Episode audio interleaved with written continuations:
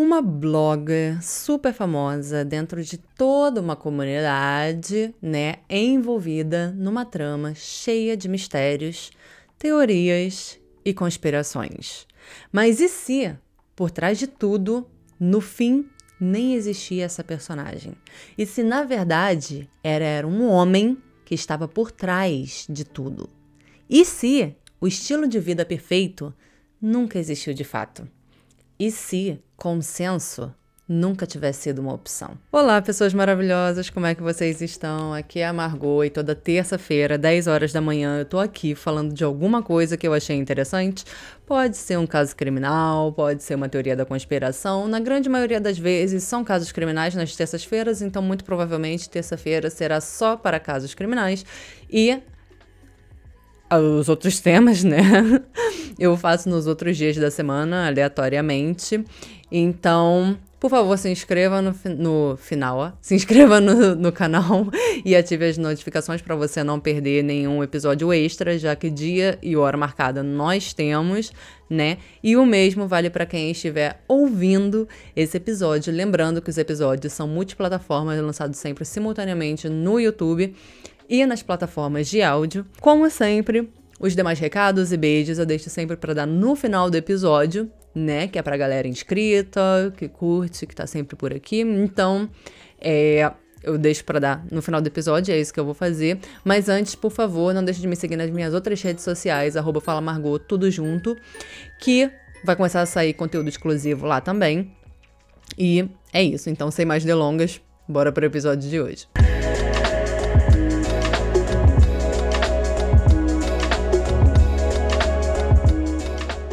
Vamos começar pelo começo e é que Delia Day não se chama Delia Day. O nome dela, na verdade, é Susan Anton, mas ela ficou conhecida como Delia Day, então é assim que ela será chamada nesse episódio. Como esse caso é dos primórdios da internet, né, mas envolve a internet, a gente não tem muitas informações sobre os envolvidos, né, digamos assim, offline. A gente sabe mais o que a Adélia postava no blog dela. Sim, a Adélia tinha um blog sobre como era a vida como uma escrava BDSM do marido dela, o Travis. E nesse blog ela usava o pseudônimo de Delia Day. Por isso que assim, né, foi como ela ficou conhecida. A Adélia e o Travis ficaram casados durante 10 anos e tiveram dois filhos, que foram enviados para escola interna, né? Não sei se foi para a mesma ou duas diferentes, enfim. Se especula que eles tenham enviado, na verdade, né, o Travis tenha enviado é, as crianças para longe para que eles pudessem ter mais liberdade nesse estilo de vida que eles levavam. Acho que não preciso dizer aqui, né? Mas como tem gente que tem dificuldades de interpretação, eu vou dizer de qualquer forma. Uma coisa não tem nada a ver com a outra, né? Tem galera que curte BDSM e são ótimos pais não cometem nenhum crime, né? E muito provavelmente e muito provavelmente, né, você conhece gente que está nesse mundo e você nem sabe, né? Porque eles são pessoas normais. E são mesmo, como eu e você. Então não tem nada diferente nisso, né? Com certeza você também tem suas preferências entre quatro paredes, não é mesmo? Então, meu amor, não confunda cu com bunda, tá bom? Uma coisa é uma coisa, outra coisa é outra coisa. Durante o dia, eles levavam um estilo de vida socialmente aceitável, digamos assim. O Travis era programador e a Delia era uma fotógrafa e artista plástica. E durante a noite, né, ela escrevia no blog dela. E esse blog se chamava Minha Vida Ilustrada como uma Escrava Sexual, na tradução livre. Como o blog dela não está mais ativo, fica difícil confirmar com 100% de certeza é que as informações que eu vou falar aqui são 100% verídicas, né? Mas eu vou falar o senso comum é, nos fóruns, né, nos sites, notícias, enfim, que eu achei sobre esse caso. Mas assim, até se o blog dela ainda estivesse online, ainda não teria como confirmar com 100% de certeza que as informações lá são verídicas, né? Eu posso escrever um blog e dizer que eu sou a rainha da Inglaterra. E isso não quer dizer que seja verdade, não é mesmo? Então, assim, a gente não tem como confirmar 100% de certeza que estava lá, né? Bom, nesse blog, ela se descrevia como uma escrava sexual que já tinha um dono. E ela se referia ao Travis, né, apenas como mestre. Esse blog era como um diário das atividades que eles faziam, né, diariamente. Então, ela postava fotos junto com a descrição detalhada das atividades que eles tinham feito naquele dia. Tinha a parte mais leve do blog, que era hardcore, mas nem tanto assim e era grátis. Mas se você pagasse 8 dólares, você tinha acesso à parte mais pesadona mesmo, com direito a fotos e tudo mais. Tem uma foto que eu não vou colocar aqui, que é ela com a cabeça toda enrolada em duct tape. E tipo assim, eu tenho claustrofobia. E só de olhar aquilo dali já me dá falta de ar. Só de lembrar que o dali já está me dando falta de ar. Então, assim, só deixando bem claro, não julgo quem gosta, tá? Paralelo com esse blog, a Adélia também mantinha um outro blog. Nesse outro blog, ela falava mais sobre a vida dela, sobre o casamento. Ela também mencionava é, esse estilo de vida, né? Mas não tão profundamente assim, né? Como ela fazia no outro blog. E assim, esses dois blogs eram bem famosos dentro da comunidade BDSM. Ela manteve os dois blogs, né? Por anos. Mas, como eu sempre falo, né? Se não tivesse dado merda, eu não estaria falando aqui, né, nesse canal, tudo bom? A última vez que a Adélia postou foi no dia 1 de dezembro de 2003, às 7 e 2 da noite. Essa entrada se chamava Lock It Up Tight, muito bem presa na tradução livre. Nesse post, ela conta que o Travis chegou do trabalho naquele dia e colocou um cadeado preso no piercing que ela tinha lá nos lábios dela. Tinham, é, ela tinha, né, quatro piercings lá e ele tinha quatro cadeados, um para cada piercing, que ela tinha lá no lábio. E só para deixar claro, eu não estou falando do lábio da boca. Ele só colocou um cadeado nesse dia, né? Apesar que ela achou que ele fosse colocar os quatro cadeados, mas um só já era bem desconfortável. Ela conta que era muito pesado, que era difícil de andar e até chegava a doer quando ela fazia certas posições. E aí, cinco horas depois dessa postagem, por volta das duas da manhã, Adélia ligou para a polícia para confessar que ela tinha acabado de matar o marido dela. Ela disse que tinha tirado no Travis, no peito, e que ele tinha morrido instantaneamente. A Susan, Delia Day, foi presa na hora. Quando ela foi questionada, né, de quem era a arma, ela respondeu que a arma era do Travis e que é, ele tinha ensinado ela a usar a arma pro caso de alguém tentar invadir a casa. E é isso. A gente não sabe muito o que aconteceu depois. Durante a investigação e o julgamento, é, a gente também não tem muitas informações do que, é que aconteceu lá, porque as acusações contra a Adélia foram absolvidas é, e. É, como é que se fala? Largadas, né? Foram retiradas. É, porque o juiz declarou que isso foi uma autodefesa por causa do estilo de vida que eles tinham. Depois disso, a Adélia Day desapareceu.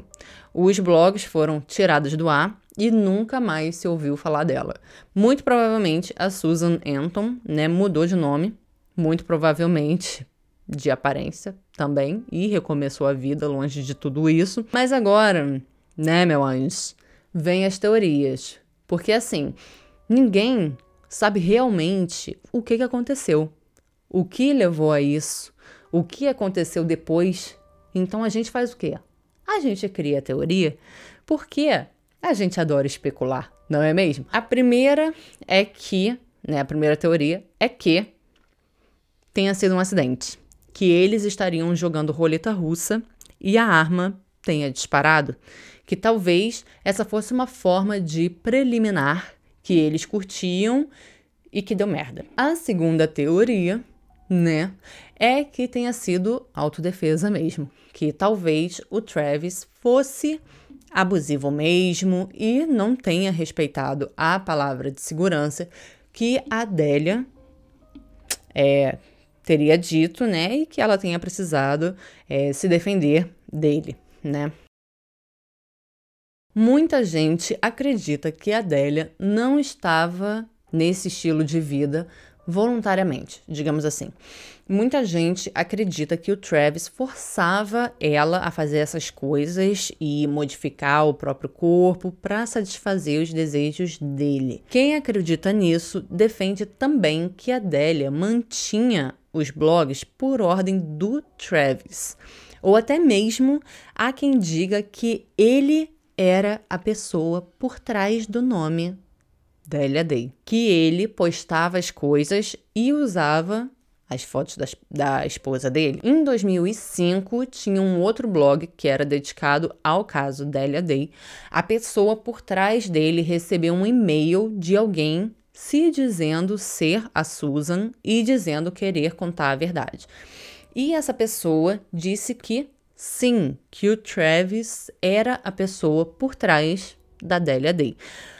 Mas a gente não tem como confirmar nada disso. Nem se a pessoa era mesmo a Susan, nem se era o Travis por trás da Delia e nem se esse e-mail existiu mesmo, né? A terceira teoria é que não tenha sido autodefesa e que tenha sido premeditado mesmo, que a Adélia tenha planejado tudo isso antecipadamente. Em 2013, surgiu um blog chamado A Sobrevivente Invisível, na tradução livre. A dona desse blog tem uma tatuagem no pescoço que é um colar que é igual à tatuagem que a Susan tinha. Ela ganhou essa tatuagem de presente de 10 anos de casamento do Travis. Então, a galera começou a dizer que essa mulher aí era a Delia Day, ou, melhor, né, era a Susan. E o primeiro post desse blog tem o título Quando consensual não é uma opção, na tradução livre. Ou seja, isso só aumentou mais ainda a ideia de que essa mulher desse blog aí era realmente a Susan. Nesse post, ela diz que o Travis era realmente abusivo, que ela nunca teve a opção de dizer não, que ela nunca quis fazer parte desse estilo de vida BDSM e que ela nunca postou nada em nenhum dos dois blogs da Delia Day. Que o Travis era a Delia Day e era um marido abusivo com a sua esposa, Susan. E se isso for verdade mesmo e essa mulher realmente for a Susan, então quer dizer que essa tatuagem no colar, na verdade, foi mais uma tortura que o Travis fez com ela, que é um lembrete constante de que ele era o dono dela. Muita gente aponta que os dois blogs do passado e o blog de 2013 tem diferenças gritantes na forma com que foram escritos, seja na pontuação, seja na gramática, enfim. Então, tem quem use isso para defender que no passado foi realmente o Travis que escrevia e que o no de 2013 é a Susan que escreve. E tem quem defenda que no passado era a Susan e no recente é alguém se passando pela Susan.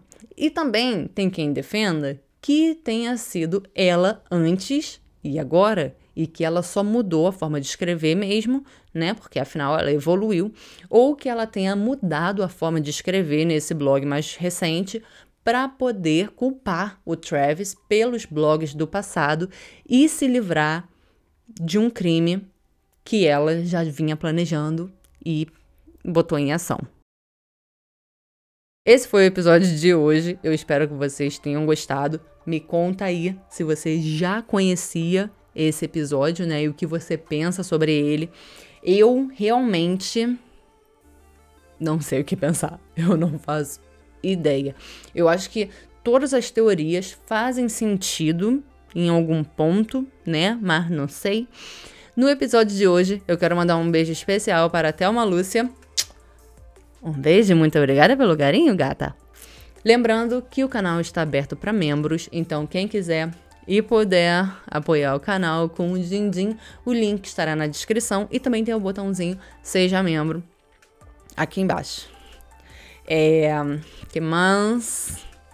Eu também quero lembrar, né, que eu abri um segundo canal, o Fala Margot Light, o link também estará na descrição. Por favor, se inscreva lá, mas principalmente se inscreva nesse canal aqui. E que mais? Me siga nas outras redes sociais, arroba Fala Margot, tudo junto. E. Eu acho que é isso. Não deixe de dar seu like, seu dislike, se inscrever, seguir nas redes sociais. Acho que é isso, né? Checklist. Tchau, tchau, tchau. Acho que eu já falei tudo. Então, é isso. Um beijo e eu vejo vocês no próximo episódio, ou no outro canal, ou nas redes sociais. Beijo.